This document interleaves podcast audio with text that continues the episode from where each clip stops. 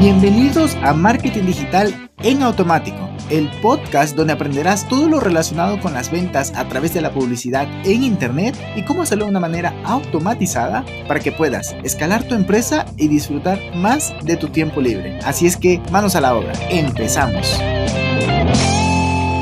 Hola, hola, hola, muy buenos días, bienvenido, bienvenido un viernes más a este podcast. Hoy vamos a hablar de una aplicación que me ha hecho la vida más fácil desde hace meses que la uso y siempre la estoy recomendando, la uso, la uso muchas, múltiples veces al día, múltiples veces, e incluso el mes pasado me llegó el reporte que ahorré más de una hora de mi vida simplemente por usar esta aplicación y estamos hablando, por supuesto, de Text Expander. ¿Qué es lo que hace Text Expander? Lo que te permite es que se autocompleta el texto que tú configures, es decir, se, se autorrellena simplemente por poner un par de caracteres, por lo cual soy súper fan, tanto así que tengo configurado, por ejemplo, las palabras más frecuentes que uso, tal como automatización, automatizaciones, los nombres de los clientes. Ah, mira, ¿cómo va el proyecto de nombre apellido?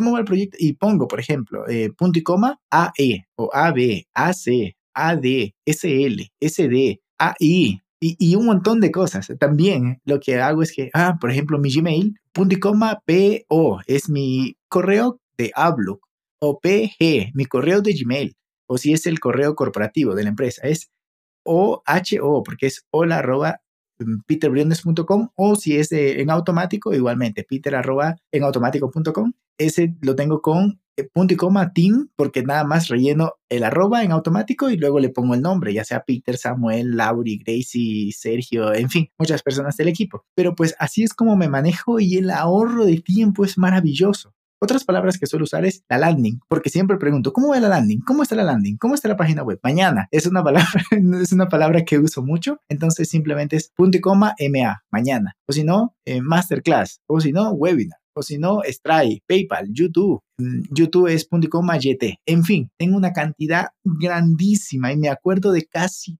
todos. ¿Por qué? Porque fui uno a uno. Añadí, por ejemplo, mi nombre yo no escribo. Qué pereza. Lo que hago es escribir punto y coma SIG. Porque lo que hago es como signature, como firma. A ver, pude haberlo hecho más sencillo, pero pues ya me quedé con ese y pues ya está. Luego, PE pude haber puesto, ¿no? Mi nombre, pero de momento no. También puedes configurar y este software te hace caso en el caso que quieras que sea mayúscula o minúscula, porque pues puedes empezar una frase con automatizaciones o puede estar la frase dentro, perdón, la palabra dentro de la frase, entonces ya no lleva. Eso también le hace caso. Entonces puedes poner punto y coma A, U, pero con la A mayúscula y te va a arrojar la palabra automatizaciones con la mayúscula. En fin, un montón. Pero también lo bueno de esto es que, por ejemplo, cuando tengo que hacer un custom post ahí con el código de WordPress para hacer esto, que es bastante extenso, a ver, no, no, no, no, es un tanto extenso, es que en comparación con, con el todo, el core de WordPress, pues no tiene comparación, pero sí es un poco largo como para tener que memorizarlo o buscarlo en Google, aplicarlo, adaptarlo. Simplemente pongo pues, este PCSP, perdón, punto y coma CP ya está, justo post ahí, directamente. Y pues nada más tengo que configurarle el nombre en singular, en plural del custom post y poco más. También si llega a tener categorías y todo eso.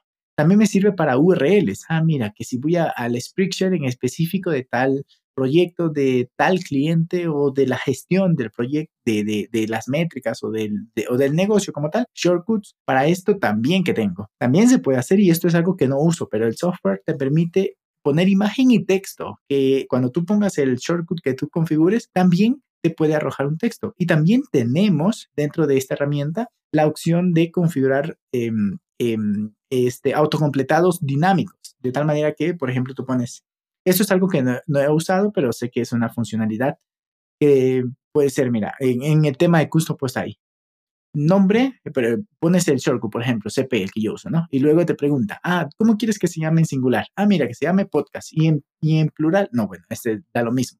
Bueno, en plural, podcast igual, porque no hay plural para esto. Pero te das cuenta, un ahorro de tiempo increíble. Son aproximadamente 36 líneas de código para un custom post El ahorro es increíble. Luego, también existe la aplicación para mobile y también se sincroniza lo que tú escribes en la computadora o los shortcuts que tienes creado en la computadora con el celular. Maravilloso.